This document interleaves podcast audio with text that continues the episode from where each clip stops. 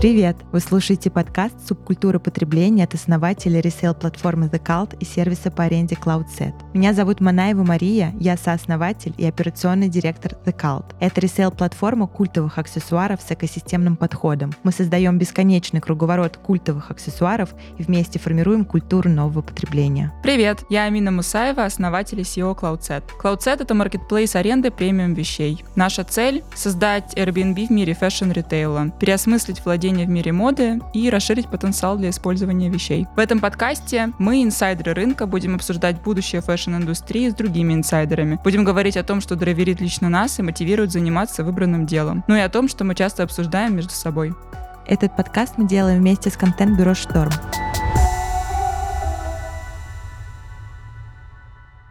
У нас сегодня необычный выпуск, если это можно назвать необычным, по-моему, это уже стало нормой нашей жизни. В общем, я записываюсь э, в московской э, студии контент-бюро «Штор» вместе с нашим гостем. Амина, моя вторая соведущая, находится сегодня в Дубае. Слава богу, в нашей жизни есть Zoom, она присоединилась к нам по Zoom, и вот я сейчас сижу, смотрю на нее, и мы, не сговариваясь, обе оделись в белые анараки Планта Роса. И тема сегодняшнего нашего выпуска будет дроп-культура. Планта Роса, мне кажется, как раз классный представитель бренда, бренда, который не выпускает коллекции посезонно, а который постоянно релизит коллекции свои дропами. Маша, ты вообще думала о том, что ресейл в контексте дропов становится намного более перспективным направлением, чем ну, первичные продажи, потому что именно комьюнити перекупщиков, профессиональных ресейлеров всегда есть там, где есть качественные капсульные коллекции. Ну, я согласна. Вообще ресейл — это то место, куда нужно идти за лимитированными коллекциями, если ты не хочешь стоять в очереди, то, мне кажется, на второй, на третий день все лимитки появляются как раз на ресейлах. Если говорить про The Cult, у нас в ассортименте очень часто бывают сумки из лимитированных коллекций. Вот, например, недавно были несколько моделей из коллекции Louis Vuitton и Такаси Мураками из коллаборации. Часто бывают модели из коллаборации Louis Vuitton и Supreme, и они пользуются спросом и продаются дороже, чем их изначальные цены в ритейле. Интересно, что дроп-культура во многом противоречит противоречит традиционному канону, который задает Fashion Lux. Во-первых, как мы уже обсудили, дропы делают ресейл более востребованным, более дорогостоящим, чем первичная продажа. Дропы начинались именно с уличной контркультуры, до сих пор ассоциируются в первую очередь с outdoor streetwear стилем. И поговорим мы об истоках и смыслах дроп-культуры, о ее связи с уличным стилем, о ее будущем и в том числе о ее будущей роли в трансформации традиционного fashion-цикла с главным редактором творческого объединения ÖMANKÖ Севадой Восконяном. Севада, привет! Всем привет! Привет! Привет, спасибо большое, что присоединился к нам сегодня. Вам спасибо за приглашение. Мне кажется, что поскольку, вообще говоря, о street style творческих объединениях, им очень сложно давать какую-то однозначную характеристику, однозначное определение, и ровно так же ÖMANKÖ не ограничивается одним определением. Расскажи, пожалуйста, немного о том, что такое ÖMANKÖ, чем вы занимаетесь, как вы начинались, почему решили сделать этот проект? Очень часто задают на самом деле этот вопрос, как вы начинались и как вы выросли в то, что выросли. Начинались мы очень просто. ÖMANKÖ сначала был просто паблик ВКонтакте, такой moodboard Артема Ермилова, который перетащил из Ask.fm, если помните, такая платформа угу. была, своих подписчиков туда и начал просто в какой-то момент э, делиться музыкой, картинками, fashion, какими-то новостями, которые ему нравились. Это год 16 Это 2015 год, угу. по-моему, 10 января он это начал со скуки. Как обычно, все интересные и классные проекты начинаются, когда творческому человеку скучно. Я, кстати, полностью согласна с этим тезисом. Я даже по себе замечаю, что тебе становится скучно, и у тебя начинает воображение работать. Ты начинаешь там что-то думать, как себя развлечь, и Я, я бы не сказал, приходят. что именно в этот момент начинает работать воображение. Воображение, оно работает всегда, но когда тебе скучно, оно настолько заполняет полностью твое сознание, что ты это воображение начинаешь уже как-то реализовывать, пытаться что-то сделать. И не просто ради чего-то, а потому что, ну, скучно. И потом, когда получается, все работает, ты понимаешь, что да, надо было это сделать раньше. Так вот, э, Артем начал этот паблик э, ВК, он э, собрал вокруг себя достаточно большое комьюнити, я точно по цифрам не скажу, и я в проект пришел чуть позже. Опять же, благодаря вот этой дроп-культуре, которую мы будем сегодня обсуждать, я кемпил за очередным каким-то релизом Изи и увидел сообщение в телеграм-канале Аманка, там оно было с какой-то ошибкой, и я как такой прошаренный. Прям реселлер написал Артему, привет, Артем, вы тут допустили ошибку и неточности. Потом на этом фоне у нас завязалась беседа, мы познакомились, встретились, и я вот оказался в команде. Это, по-моему, 2016 год был или 17 что-то такое. И, соответственно, после того, как команда начала разрастаться, нас замечали бренды. Сначала покупали просто рекламу в паблике Аманка, которая на тот момент стоила 500 рублей ВКонтакте за пост. В Телеграме тогда не брали вообще, потому что, в принципе, не было в этом нужды. Рынок рекламы в Телеграме не был развит на тот момент. И предложили проект. Я, как сейчас помню, это Nike Vapor Max. Вот, у нас дроп первой расцветки Vapor Max. Нам надо снять ролик. И у нас есть 70 тысяч рублей. Мы такие, let's go, погнали, 70 тысяч рублей. Мы ушли на этом проекте в минус, потому что за 70 тысяч рублей снять хороший ролик нельзя. Но мы его сняли, он понравился Найку, и после этого начали постепенно приходить другие предложения. И в этот момент, наверное, мы из медиа о моде и культуре переросли именно в такое творческое объединение полного цикла. А еще в 2018 году мы выпустили свой первый мерч, первый свой дроп уже. Угу. И когда это тоже сработало, мы еще и стали таким, в кавычках скажу, брендом, потому что я до сих пор не считаю нас брендом одежды. И начали делать с этого момента одежду. Что интересно, у нас в первом дропе даже ювелирка была, подвески. Поэтому Аманка действительно нельзя описать каким-то одним конкретным определением, а лучше сказать, что это творческое объединение, которое включает в себя медиа о моде и культуре, которая делает проекты для брендов под ключ и которые еще производит одежду.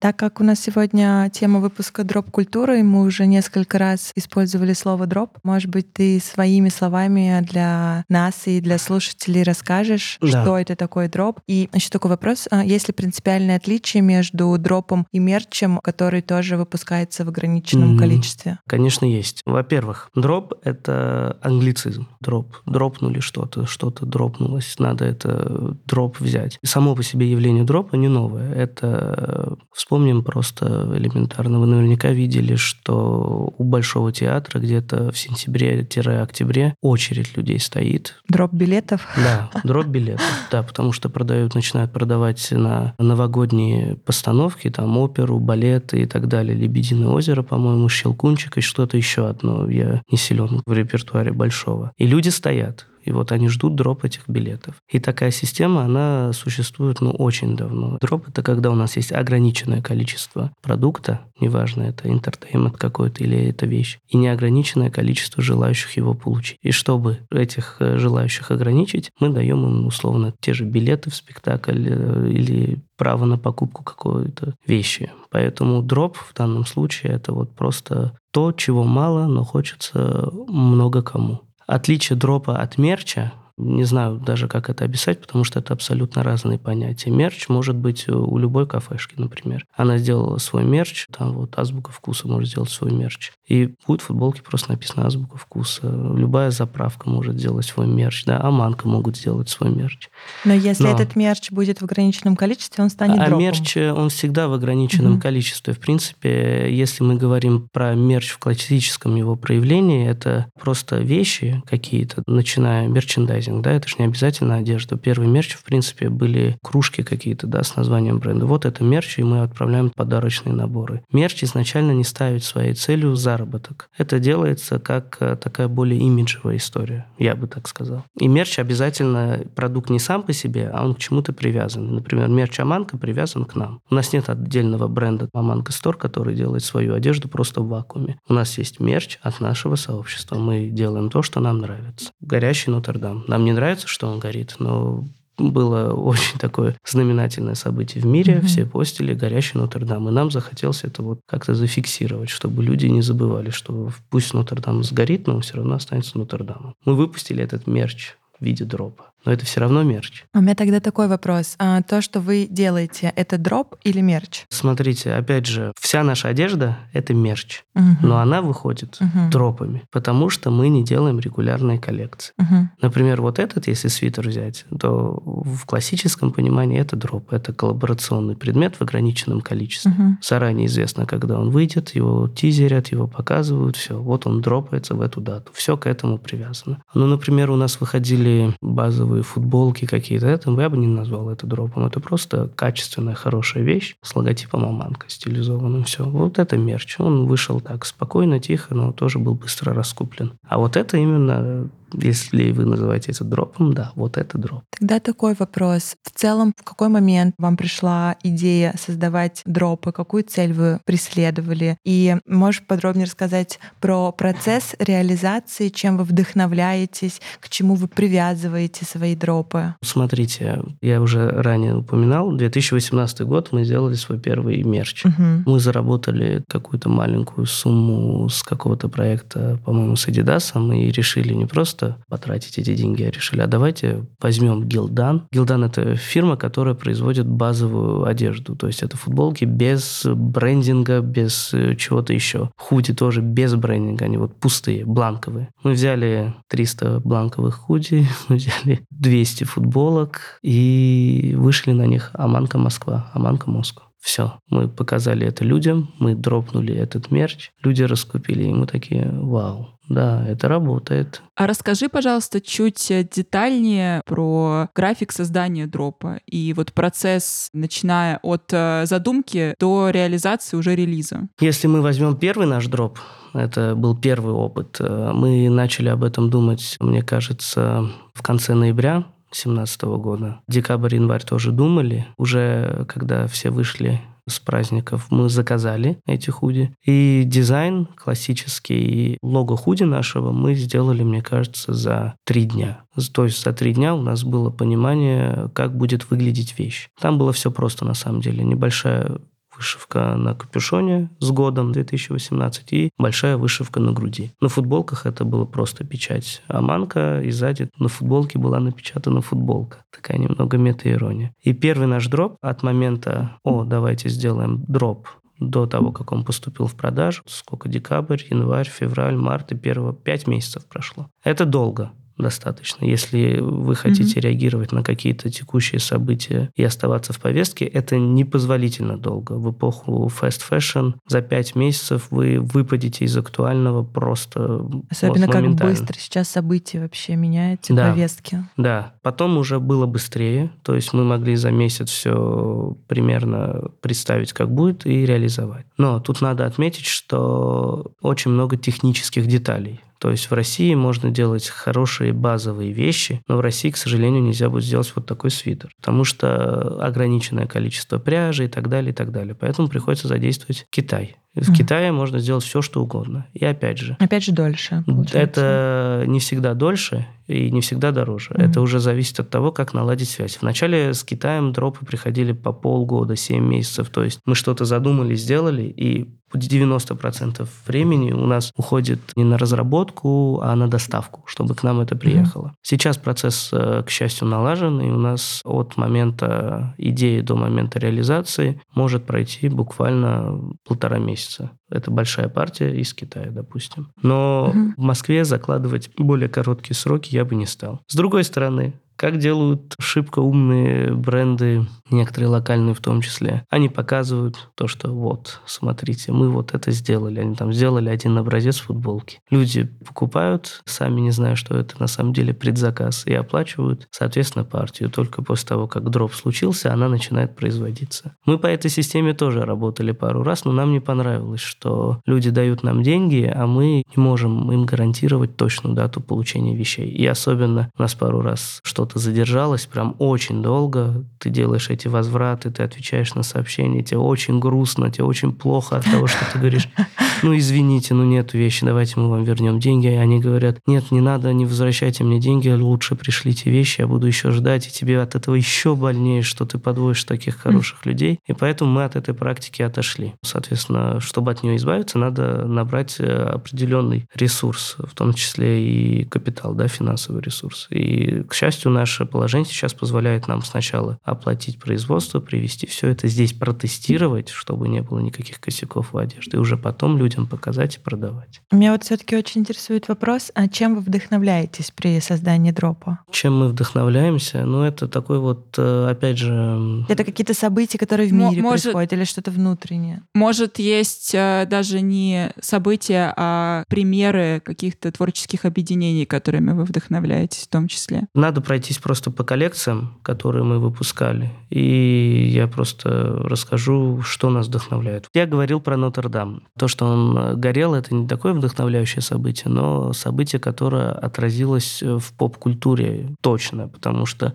все видели всю ленту во всех социальных сетях, что вот горит Нотр-Дам, какой ужас. И угу. мы такие, блин, и правда горит. А давайте зафиксируем это из, на, на хорошие вещи. Потом у нас была коллекция, посвященная... Мы взяли просто как-то стилизованно написали Аманка шрифтом японских иероглифов. Классный шрифт. И такие, о, а это будет хорошо смотреться на свитере. Ой, мне нравится. А это свитер или толстовка? Это свитер. Это Ой, свитер классно. хлопковый. Офигенный. Мы попробовали на худи, на худи не очень, на свитере супер, в пряже вот это все. Потом, Он такой цвет еще красивый, молочный. Да, потом мы увидели фотографию такого Карла Лимбехта в Москве сфотканную, сделанную, не помню точно какого года. И вау, какой крутой кадр. Мы его стилизовали, и так появилась э, свитер-площадь. Опять же, да, с площадью интересная история. Про дропы всегда происходит. Это был дроп, который у нас очень задержался из Китая. Они должны были дропнуться, э, по-моему, в конце января, в начале февраля. Но приехали в Москву они только к концу марта, то есть mm-hmm. уже ближе к апрелю, и было тепло, и люди нервничали, где, где, где, вот это все вот. Мы сделали, соответственно, дроп, предзаказы все разослали, люди довольны, но у нас осталось достаточно много свитеров, потому что кто-то отказался, а кто-то решил в апреле не покупать свитер. Потом происходит внезапное интервью у одного известного иноагента Дудя выходит, и там Слава Марло сидит вот в этом свитере. Свитера разбирают mm-hmm. оставшиеся за 20-30 минут. Ого. И люди говорят, давайте ресток, давайте еще, еще, еще, еще. А нет, не будет рестока. Это же был дроп, это не какая-то коллекция, которая будет повторяться. Угу. Все. И если мы говорим вот о дроп-культуре, то вот, э, наверное, это главное ее достижение, капиталистическое, что ты не хочешь упустить, ты боишься упустить, и поэтому ты подписываешься, ты следишь, ты включаешь уведомления. А если ты упустил один раз, то ты думаешь, вот в следующий раз я точно не упущу. И покупаешь эту вещь, даже если она, может быть, тебе не нужна. Ну, ты сейчас так рассказываешь, и это как будто дроп-культура у людей создает немного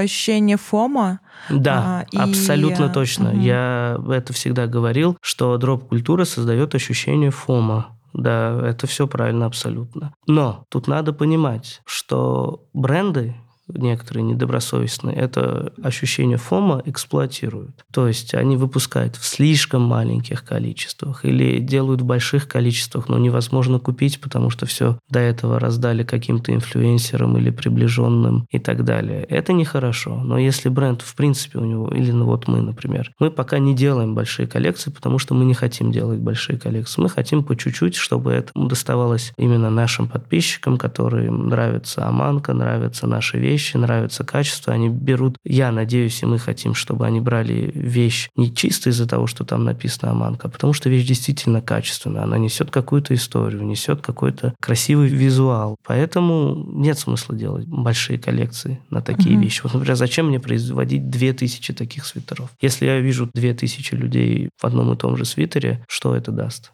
Да, я много заработаю как бренд, но это как-то не то. Но если я сделаю его в нормальном количестве, спокойно продам людям, которые действительно его хотят, я буду чувствовать себя хорошо. Я подумала, что на это же можно с другой стороны посмотреть. Это не обязательно фома, а это просто не знаю, какая-то геймификация, игра. Ты ищешь, ждешь то, что тебе нравится, тебе это доставляет геймификация, удовольствие. да. Я, наверное, слишком стар для этой всей геймификации, потому что я просто... Да и интерес к вещам на самом деле уже потерял. Аманка ношу. А вот а геймификация действительно для вот этого поколения Z, для зумеров, и которые позже сейчас появляются, она действительно есть. И опять же, бренды с дропами это эксплуатируют, потому что геймификация позволяет хоть как-то зафиксировать внимание юного покупателя на какой-то вещи. Вот у нас выходило же исследование, что среднее время внимания к определенному контенту у юзера молодого 16-17 секунд. Секунд? Да, и тебе надо за 16, поэтому сторисы в Инстаграме 15, запрещенная в России организация. Поэтому сторисы... Там, кстати, есть по 30 секунд у некоторых Да, сейчас. они теперь появились, да, но изначально были по 15 секунд. Почему? Это же не просто так, это обосновано. До этого были же ролики, которые минуту можно было делать, а потом все это начало сокращаться. И тот же ТикТок на это повлиял. И, соответственно, самый яркий, мне кажется, пример вот этой геймификации и это просто соцсетизирование бренда сделал Рикардо Тиши, когда пришел в Бербери. Если вы помните, у него, он, во-первых, поменял монограмму. Первые вещи из коллекции выходили дропами и только в соцсети, запрещенной нашей. Ты заходишь, и ты только через нее можешь купить эту вещь и только 24 часа. Что это, если не геймификация? Я должен успеть это сделать именно конкретно так. Таймер. Мгм. Я не могу прийти просто в бутик Бербери и купить эту вещь. Вот это, это и есть геймификация вот этого дропа. Это новый способ. Не просто дроп сделать, а еще и добавить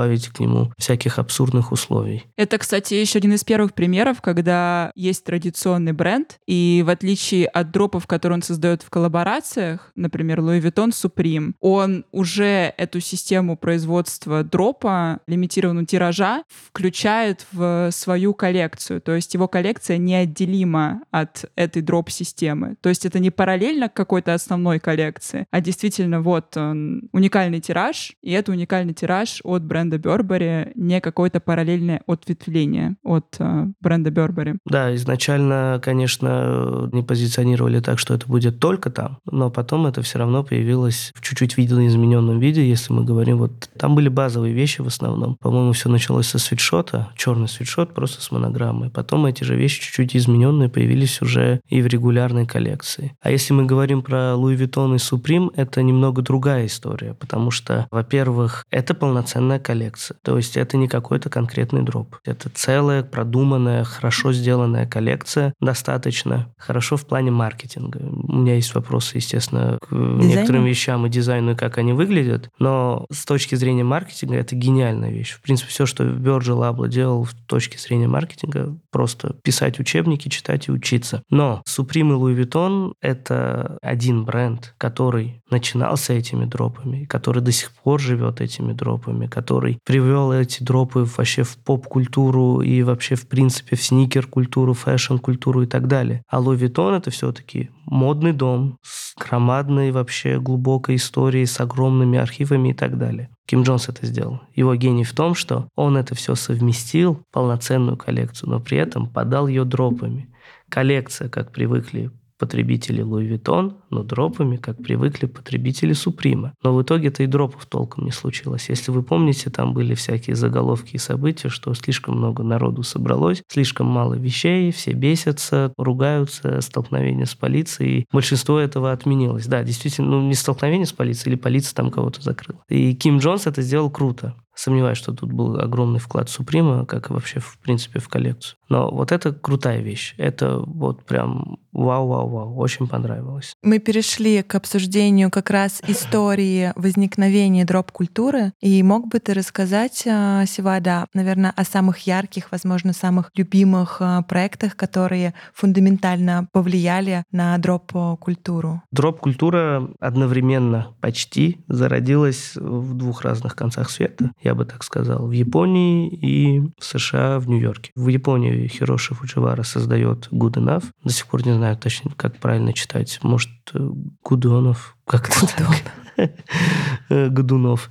Вот. Good Enough и JBS открывает, соответственно, Supreme. Good Enough — это графические просто футболки и худи. У них особо коллекции не было. Я бы не сказал, что там были какие-то даже выдающиеся вещи. Если посмотреть архивы, это графические футболки, которые по дикому просто оверпрайсу и очень маленьким количеством продавались в Токио. Это 90-е годы, да? Это 1990 или 89, я точно не помню год основания, надо будет посмотреть. 93 93-й год. А, не, 93-й это Nowhere, а Fragment и Good Enough, по-моему, еще раньше. Ну вот, да, мне кажется, это вот начало уже 90-х. И, соответственно, есть футболка, есть дизайнер, который за этим стоит. В то время он уже приобретал локальную известность. Есть токийская молодежь, которая покупает эту футболку, и покупая футболку из дропа, ты становишься, не люблю этот э, термин, но ты становишься в теме. И тебя видит кто-то вот в Good Enough, он говорит, а, ты в теме, ты это знаешь. как будто такое распознавание своих в толпе. Но это распознавание своих и желание нашей э, молодежи, нашего и Gen Z поколения в эпоху вот этой разделенности быть причастным к какой-то группе без какой-либо логики и так далее, просто потому что у нас одинаковые футболки, значит, у нас совпадает вкус,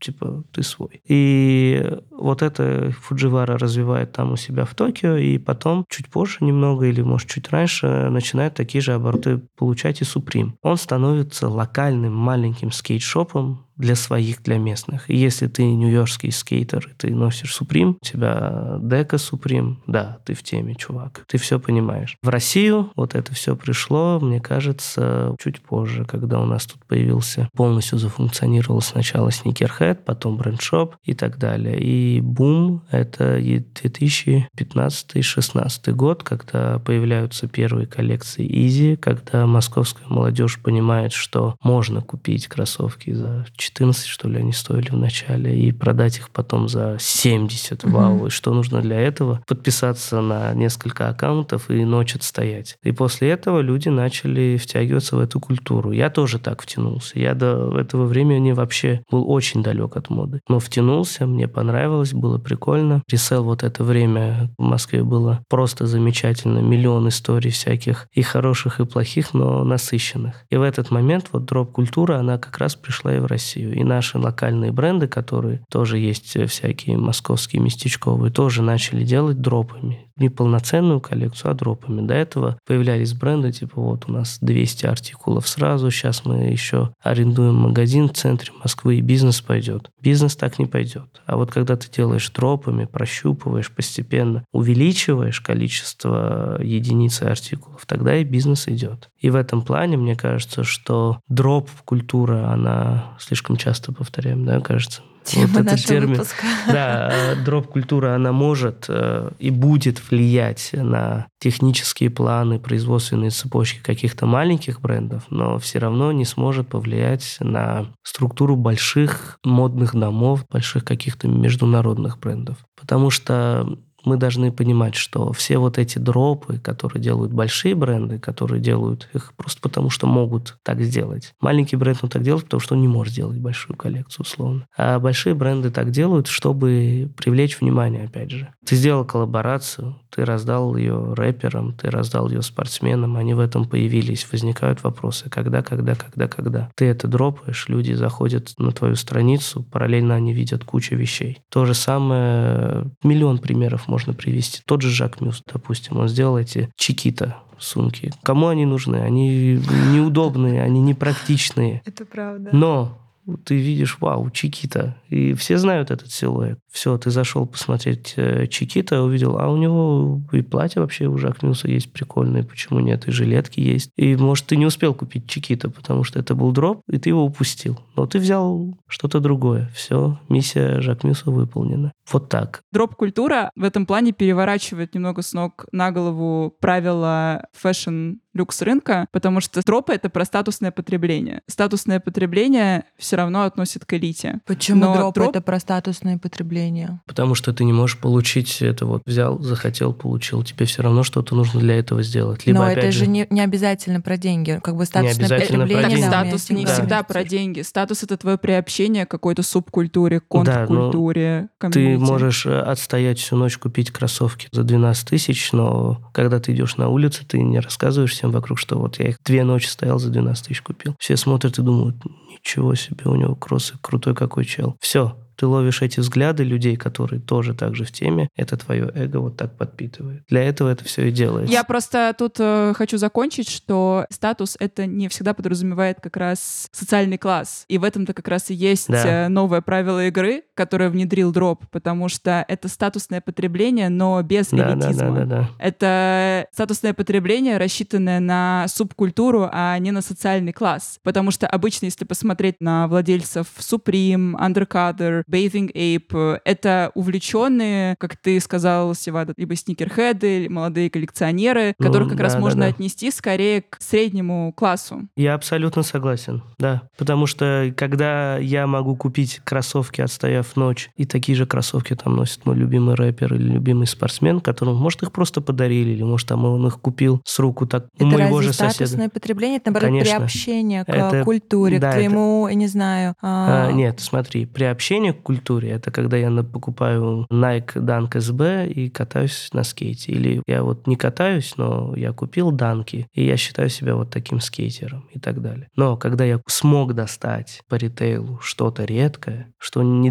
достанет простой человек, это уже статусное потребление. Неважно, я заплатил за это мало денег или много, у меня эта вещь есть, это уже статусное. Допустим, вот у меня есть первые Джорданы из коллаборации Nike Off-White, красные, Чикаго. Я их купил за ритейл. Это статусное потребление или нет? Конечно, статусное, потому что я, когда их надеваю, это просто все смотрят только на меня. Ты Ну, по- ты- понимаешь, ты- о какой паре идет речь? а, нет, я не понимаю. Они не понимают, о какой паре идет речь. Nike Off-White. Самый первый. Ну окей, ты это покупал с целью привлечения внимания? Или с целью, чтобы тебя распознавали в стае как своего? Ну, вот А, ты, ты что преследуешь? Это первая моя... Самые дорогие кроссовки, которые, во-первых, я купил за 12 500. Я Серьезно? дороже ничего не покупал в своей жизни. По- Уже после того, как Аманка развилась, все обычно дарят, к счастью. Дороже я только туфли на свадьбу покупал. Но вот это я покупал вещь тогда, на тот момент. Я только начинал свой путь в фэшн-мире ради статуса. Я думал, что вот у меня будут эти кроссовки, и все мне будут завидовать. Потому что в Москву приехал, мне кажется, тогда пар 15. И одна из них досталась мне. Но это же очень круто. Согласна. Это Мгм. вот статус. И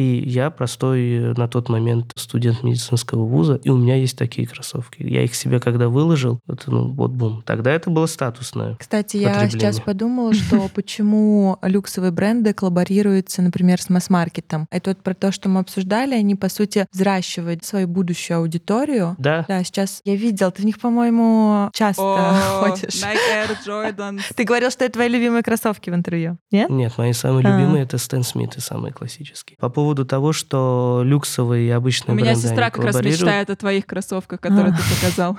Вот тебе Если что, кроссовки, у тебя мечтай есть о чем-нибудь великом. По поводу Nike Tiffany и люксовые бренды с масс-маркетом, всякие с H&M и так далее коллаборировали. Это действительно взращивание своей аудитории и возможность мальчикам и девочкам, у которых нету сейчас 600 баксов на платье условно, купить такое же платье за 100 баксов Мгм. и сказать, что ну вот да, это фэшн-коллаборация. Но вот мы упоминали чуть ранее Nike Tiffany. Я, честно, эту коллаборацию не понял. Мне она показалась визуально плохой, очень простой Соглашусь. overhyped просто. Не понимаю, на каком основании. На том основании, что у Nike в Air Force э, была какая-то расцветка очень давно, и говорили, вот этот цвет Тиффани. И всем нравилось. И ожидали что-то такое, а получилось гораздо хуже. Но Леброн Джеймс надел, Эрик Халланд надел, кто-то еще надел, все все-таки посмотрели, вау, это Air Force за 300 баксов, а не за сколько, 90 они стоят. Слушай, меня сейчас Вот. это натолкнуло на мысли. Получается, что дроп как будто будет популярным в любом случае, даже если дизайн не особо удачный, только лишь потому, что его ограниченное К количество. сожалению, да, потому что у большинства людей вкуса нет. Те же инфлюенсеры, которые покупают вещи, J.W. Андерсон, клатч в виде голубя ты покупаешь. Почему?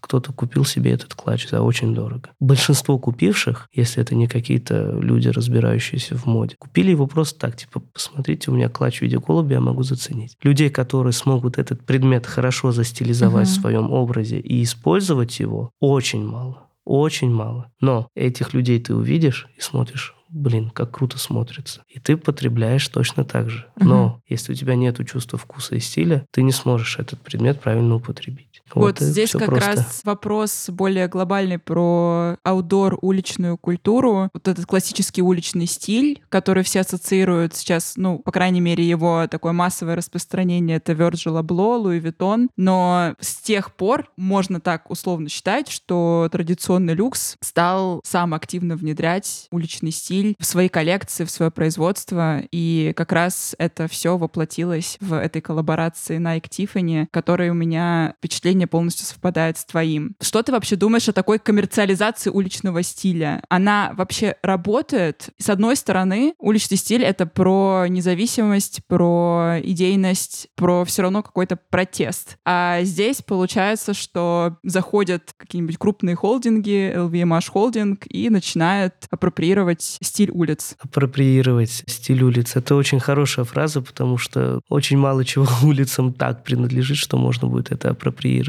Если это что-то уличное, то это общее. Уличная культура никогда не ставила, если это действительно уличная культура, себя каким-то эксклюзивом и недопуском. А уличная культура, она для всех. И почему бы тебе не приобщиться к ней, если ты хочешь, несмотря на то, что ты 60-летний пенсионер или 15-летний школьник. Вот э, главное, мне кажется, кредо уличной культуры. То есть уличная культура, она не про возраст? Она абсолютно никогда не про возраст, угу. она просто про внутренние самоощущения.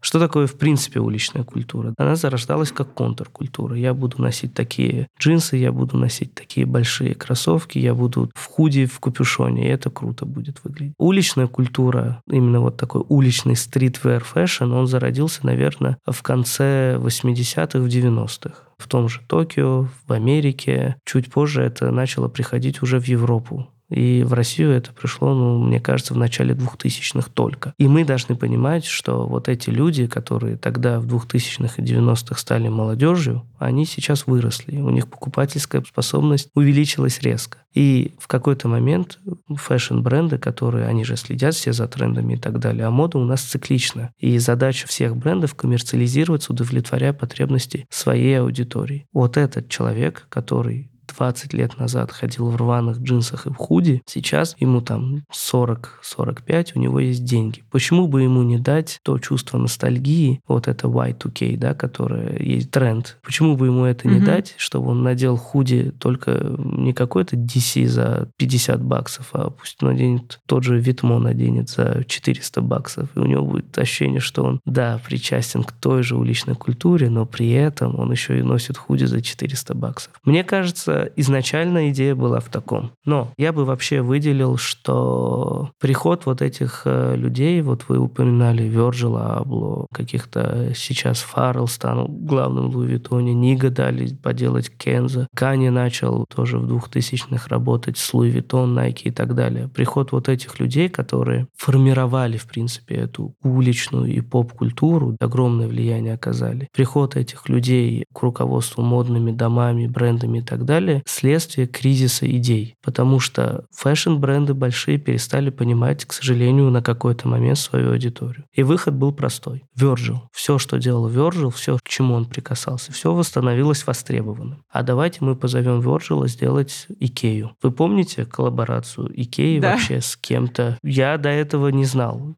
Икею я ходил там ну, раз Околыченная 10 в жизни. в Хельветике Икея. Да. А у Икеи, да. по-моему, была коллаборация с ÖMANKÖ? Нет, коллаборации не было. Что-то мы, было. мы снимали для них видео по коллекции Spänst. Это тоже другим художником, но это было после Вирджила. И это был кризис идей, мне кажется, который наметился вот в фэшн-мире в десятых годах. И они решили попробовать вот, ну, вот последнее, что осталось, привести улицу на подиум. Это сделал Ким Джонс. Ким Джонс, потому что умный и хороший дизайнер, и он понимал тренды. Он понимал, что если он сейчас это не сделает, допустим, то через два года кто-то это сделает, и такие скажут, вау, вот это он придумал. Он был в Dior, он сделал коллаборацию с Трэвисом Скоттом. Абсолютно крутая штука. Ты приводишь рэпера, который поет о всяких плохих вещах, и ты даешь ему возможность сделать коллаборацию с крутым модным домом. Это очень крупная коллекция. Потом другие бренды, это фэшн-бренды люксовые, про которые мы говорим, да, они вот чуть позже доходят тренд, и они только созрели. Те же Nike, те же Adidas это поняли гораздо раньше. Если вы помните, вот суперстаром, как пришла вообще вот такая известность. Помните, Run DMC такой рэпер, и он выпустил Конечно. трек My Adidas. После этого угу. ему дали контракт ему сказали, дали его завалили деньгами и просто и расцветки, и коллаборации и так далее. Все, суперстары стали появляться на улицах гораздо чаще. Стэн Смит, теннисист, запомнился тем, что хороший действительно теннисист, но он, по-моему, кому-то на средний палец показал на турнире. Улицам это понравилось, брендам высоким это понравится, ну, а давайте попробуем. Ты ставишь Стэна Смита, который показывает средний палец, улицы носят твое. Спортивные бренды пришли к этому раньше, потому что они взаимодействовали с этой аудиторией. А люксовые бренды с этой аудиторией никак не взаимодействовали. И единственная точка, которая у них пересекалась, могла пересечься, уличная культура. Фэшн-бренд тоже может сделать джинсы рваные и продавать их за тысячу баксов. Почему бы нет? Вот, пожалуйста. Баленсиага. Что делал Демна с Баленсиагой? Да, вот эти все Triple S и так далее. Это же тоже ностальгия по кроссовкам с большой подошвой, которые у нас были в начале 2000-х, Осирисы и так далее. Virgil э, эти же Осирисы, по сути, скопировал в своих силуэтах, когда Louis Vuitton пришел и, по-моему, второй сезон делал. Мне это очень напоминает, кстати, то, что делает современное искусство концептуальное с арт-рынком. То есть, условно, показать средний палец. Демна делает вещи, которые раньше расценивались как то, что принадлежит среднему низкому классу, а теперь продает это за 10x элите. Да, но, опять же, Демна делал два бренда. Витмо и Баленсиагу. Витмо — это такое экспериментальное у него было поле. Насколько далеко можно зайти, насколько можно углубиться в эту тему, в ту тему и так далее. И успех Витмо, который он делал, да, со своим братом Гурамом. А почему я не могу ввести это все в Баленсиагу? Он вводит это все в Баленсиагу потихоньку. И в какой-то момент, я не помню, какой это сезон был, я смотрел и не мог понять, где здесь Баленсиага mm-hmm. и где mm-hmm. здесь Витмо. В какой-то момент была Обратная полная апроприация случилась. Да, случилась обратная апроприация, да, скажем так. И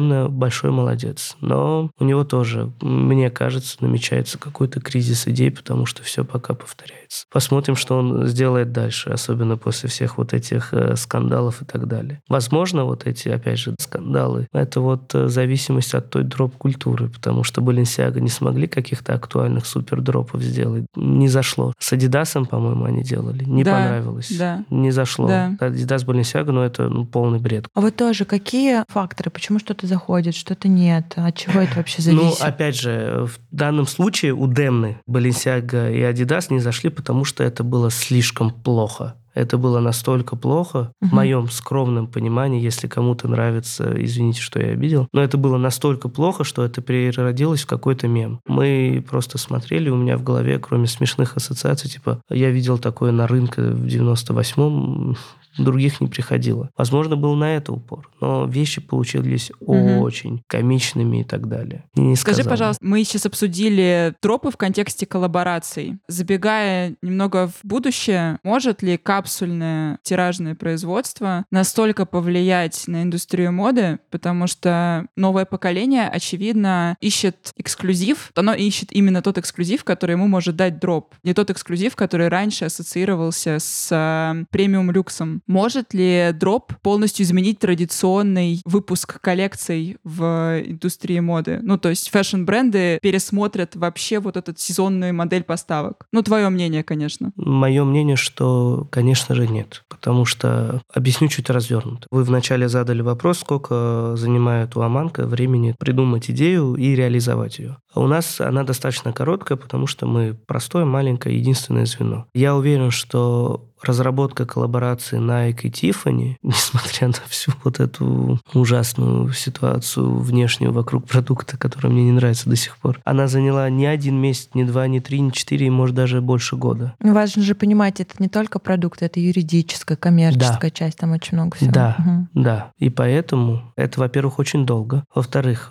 помимо дропов маленьких, которые все равно ограничены, тебе надо постоянно что-то продавать. Большому бренду нужен постоянно cash flow. Он не может жить на одних дропах, как Supreme. Supreme это такой уникум, который вот это сделал. И то Supreme-то производит коллекцию, он ее показывает, просто релизит ее дропами. Вот и все. Они от дроповой системы такой тоже отошли. Они просто еще делают вид, что у нас... Ну, упаковывает это в дроповую да. систему, а на самом деле система да. производства, она... Да, опять же, чтобы у тебя было вот это фома, что ты в этот четверг не успел купить, а в следующий четверг я обязательно куплю вот эту коллаборацию там с The North Face. Поэтому я уверен, что дроп-культура, она никак не сможет производственные циклы и вообще восприятие фэшн-брендов больших изменить, потому что все равно, какими бы крутыми не были эти коллаборации, какими бы востребованными, надо понимать, что это очень маленький процент в прибыли этих компаний. То есть, если мы говорим, что это маленький процент cash flow, то это, да, скорее всего, имиджевое вложение. Да, но оно все равно очень важно, потому что на примере Supreme получается, что подковерно переоделся уже в традиционный бренд, потому что Fragment Design — это все такой же трушный dropmaker, скажем так. Да. Мы уже неадекватное количество раз использовали слово дроп, а Supreme, они действуют как ритейлер, но они продают как э, дроп-коллекции. И, возможно, да. фэшн-индустрия тоже перейдет на такую же именно модель продаж, то есть модель производства не изменится, но модель мерчендайзинга и продвижение коллекций тоже станет такой, а не сезонной. Да. И вот у меня вопрос. На каком силуэте Nike зарабатывают больше всего денег, как вы думаете? Air Jordans. Nike зарабатывают больше всего денег, я не нашел точно название а, модели, на беговых кроссовках, которые а, продаются угу. за 70 баксов.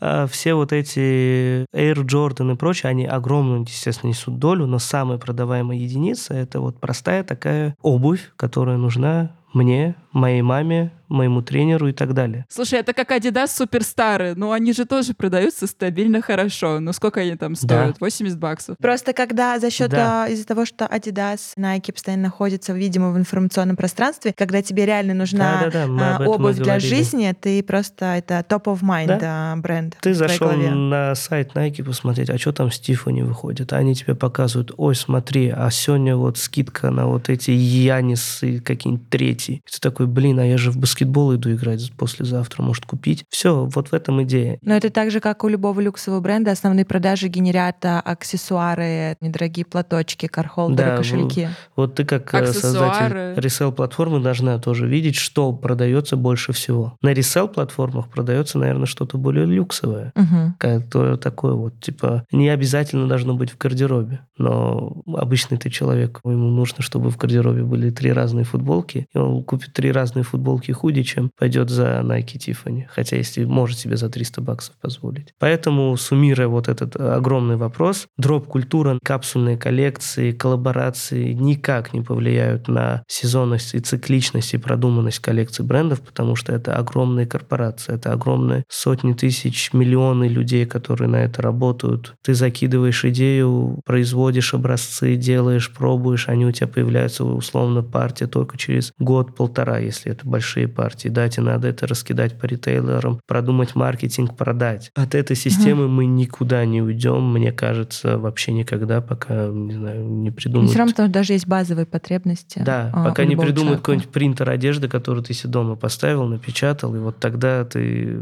все, бренды умрут. Но когда это будет, тоже... Классная бизнес-идея. Я просто хотела сказать, что мы все равно существуем вот в этой модели четырех показов мод, четырех недель мод. Кстати, Александра Микеле во время ковида очень отрицательно высказался об этом ритуале, об этой кабале, как он тоже говорил, и что из этой кабалы нужно выходить. И как раз эпидемия — это отличный способ вообще пересмотреть все эти закостеневшие и консервативные ритуалы. Можно, в принципе, оправдать, что система производства такая конвейерная, она никуда не денется, она абсолютно оправдана здравым смыслом, но модель рекламы через эти же самые недели мод как будто устаревает, потому что я как потребитель хочу все-таки ориентироваться на какой-то тренд который подходит мне, который как раз и создает вот эту субкультуру, потому что я знаю, что если мне нравится это веяние, или эта коллекция, она меня ассоциирует и она меня соединяет с такими же ценителями, с людьми с похожим эстетическим видением, скажем так. И мне интереснее смотреть уже не на климатические сезоны,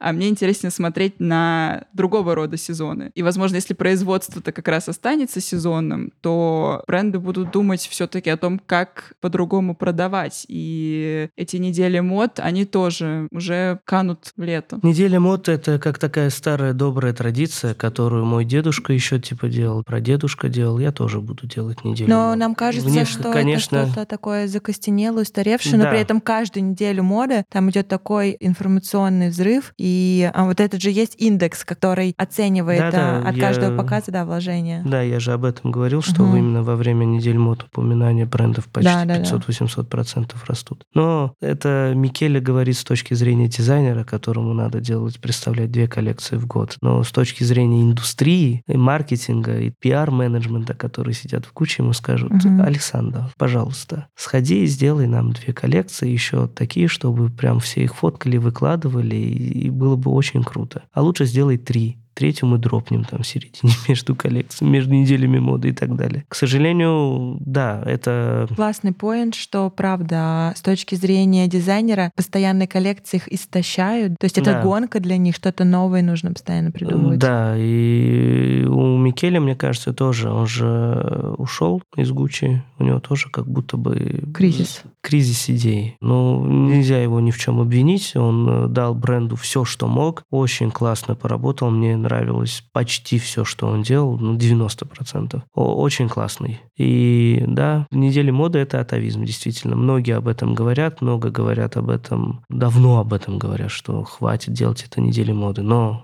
Зато вот всем хочется приехать в Париж на неделю моды, почувствовать вот это настроение, вот этот вайб, туда-сюда походить, и ой, круто. И от этого мы никуда не денемся. Пока есть люди, которые это смотрят, пока есть аудитория, которой интересны эти недели моды, их будут генерировать. По сравнению с тем, что было 10 лет назад или 15, естественно, за ними следят меньше, потому что тебе не надо включать Fashion TV, который, помните, раньше везде всяких публичных Да, да, местах, да. это Fashion TV. Мгм. И сидеть вот так сейчас смотреть. тоже существует. Да. Во всех маникюрных салонах. Да. А, да. Ну, не, не знаком. Тебе не нужно это включать, чтобы увидеть какую-то коллекцию бренда и понять, что они хотят делать. Это все делается с телефона в два клика. К сожалению, пропали, все меньше стало классных подиумных историй, как там Александр Маккуин, допустим, делал это. Баленсиага тоже делала классные стейдж-перформансы и так далее. Вот Коперни сейчас пытаются догнать. М. Этого тоже стало все меньше. Это просто такие больше скучные, скучные, скучные проходки. Хочется больше какого-то экшена. Но понимаешь, что дизайнеру либо надо продумывать экшен вот в эти два часа, когда он будет показывать коллекцию, или сидеть думать над самой коллекцией. С точки зрения потребителя, пусть думает о коллекции. С точки зрения посетителя недели моды, дайте мне шоу. Тяжело, сложно, но что рынок требует. Я слушала подкаст про конгломерат LVMH, Который трехчасовой? который трех с половиной часовой. Ага. Я его дослушала, наконец, за месяц. Что, что за подкаст такой, я не Мы тебе знаю. скинем, есть подкаст, а, там рассказывают про всю историю ЛВМаш, он длится три с половиной часа. Но он безумно интересный, и там интересно то, что, в первую очередь, что 25% продаж всего холдинга составляет Louis Vuitton, непосредственно бренд, а внутри. Louis Vuitton 50% это сумки Louis Vuitton, это аксессуары. Ну вот о чем мы и говорим. Да, и все Представьте, показы если мод... Louis Vuitton сумки будут выходить дропами, коллаборационными. Да, вообще Кому будет взрыв. нужно? Но самое интересное, что если раньше показы мод служили такой утилитарной задачей, чтобы, опять же, байеры оценили закупку, Да. посмотрели сразу ассортимент, то сейчас это превратилось исключительно в элемент шоу, и это дополняющий элемент к продаже их основного кэш-кау, а их основной кэш-кау — это их кожаные аксессуары, которые составляют фактически вообще четверть их А, да. общего оборота всего этого конгломерата. Ты приглашаешь кого-то из BTS на показ, ты даешь им в руки по сумочке, их фоткают, выкладывают. Вау, что за... Это рекламная Да, механика кампания. понятна, Показ да. мод — это рекламная кампания. Да, да, да, Мгм. да, мы уже об этом сказали. Я согласен с авторами подкаста. Можно не слушать теперь три с половиной часа.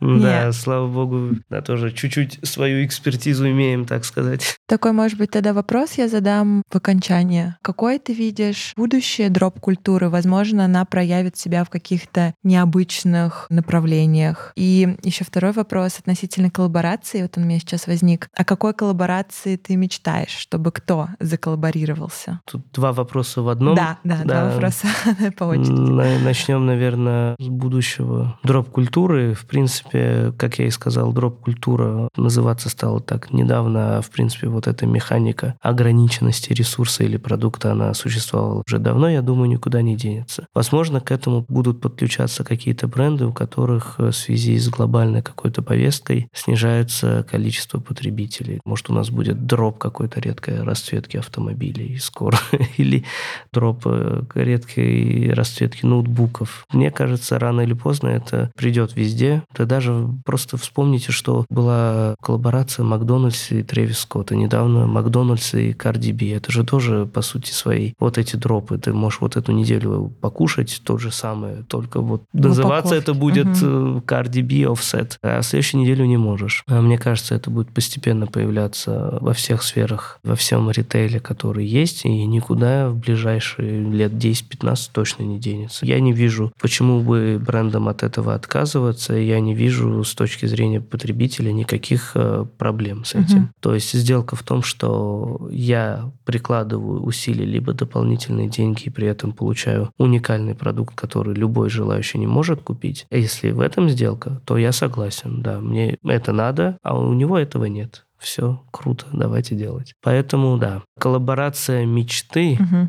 это очень сложный вопрос. Я, кстати, ни разу о нем не задумывался, что какую-то коллаборацию я бы хотел. Конечно, хочется сделать коллаборацию Аманка с кем-то классным. Ты тоже подумал, да, с кем? Да, потому что я очень долго, когда вот только Аманка начиналась, очень долго писал о вещах, которые не мог себе позволить, и так присытился. И когда появился уже наш мерч, ношу, по сути, только его. Мне свитер, футбол футболка тоже, да, манка. И больше ничего не надо. Хочется, скажу такой небольшой, у нас должны были, у нас наметились в январе прошлого года коллаборационные моменты с локальными офисами крупных брендов. Угу. Не сложилось. Хочется, я бы сказал, коллаборации мечты первого ряда это Аманка X Adidas, Аманка X Nike или Аманка X Puma, что-то вот такое uh-huh. я бы с удовольствием бы сделал. Попытки были. У нас э, была попытка тоже Аманка X Levi's сделать коллаборацию. С любым хорошим брендом я бы поработал. У меня нету отношения, что типа этот бренд плохой, этот э, бренд зашкварный и так далее. Все зависит от продукта. И вот крупные бренды, пожалуйста, свяжитесь с нами, давайте что-нибудь сделаем. Вот коллаборация моей мечты. Класс, надеюсь, что мечта исполнится. Я думаю, что самое прекрасное вообще в формате дропов и формате таких объединений. Я просто перед нашим подкастом посмотрела несколько, рекомендую, кстати, там на YouTube, если просто набрать истории, например, Billionaire Boys Club или история Нига, история Bathing Ape. И самое классное, что они все заявляют о том, что они в первую очередь вдохновляются. Да, у них много своего ноу-хау происходит, но они все очень открытые, очень дружелюбные. Ну, наверное, Supreme можно можно взять, окавычить. Это, наверное, исключение из правила. Но даже если посмотреть на ваш Инстаграм, он весь скомпилирован из вдохновений. Вы такой просто субстрат, лакмусовая бумажка да. всего, что происходит в мире. Вы этим вдохновляетесь, вы эту воронку в себя впускаете, и вы из этого производите что-то интересное, и в первую очередь что-то, что приглашает еще одного участника. Потому что дроп — это всегда про какую-то совместную историю. Ну, может, не всегда, но это какая-то важная часть того, что да, есть дроп. Вот. Спасибо. Достаточно хорошее описание того, что мы делаем на самом деле. Действительно, я и в интервью об этом говорил. Всегда смотришь вокруг, смотришь внутрь себя, что-то такое, о, это круто, это вдохновляет. И пытаешься это переработать и показать подписчикам, вызвав его на не диалог, а на такой совместный поиск. Давай вдохновляйся вместе со мной, смотри на мир вокруг. Это, да, хорошо сказано. Я должна сказать, что меня лично Аманка вдохновляет каждый день. Я смотрю на ваш контент постоянно, и какие-то вещи, которые я хорошо узнаю, какие-то вещи, которые я вижу первый раз, но это действительно задает мой день. Поэтому личная моя вам благодарность. Спасибо, очень приятно слышать. Круто. Спасибо. Я недавно стала подписчиком тоже. Добро пожаловать. Да, в клуб. Располагайтесь. У меня есть классная идея. Мы можем а, посчитать, сколько раз мы использовали слово дроп. Я хотела в этом выпуске. сказать. И вывести статистику в конце. Да. Мы э, опишем Да. этот подкаст так, что мы его дропнули. Спасибо большое за разговор. Мне было безумно интересно. Честно, я немного далека от а, стрит-культуры, и вы меня вдохновили на изучение. Мне Амина уже вот перед подкастом поскидывала много интересных вещей. Я погрузилась и думаю, что продолжу изучать. Мне очень понравилось. Спасибо, очень приятно. Мне тоже понравилась беседа.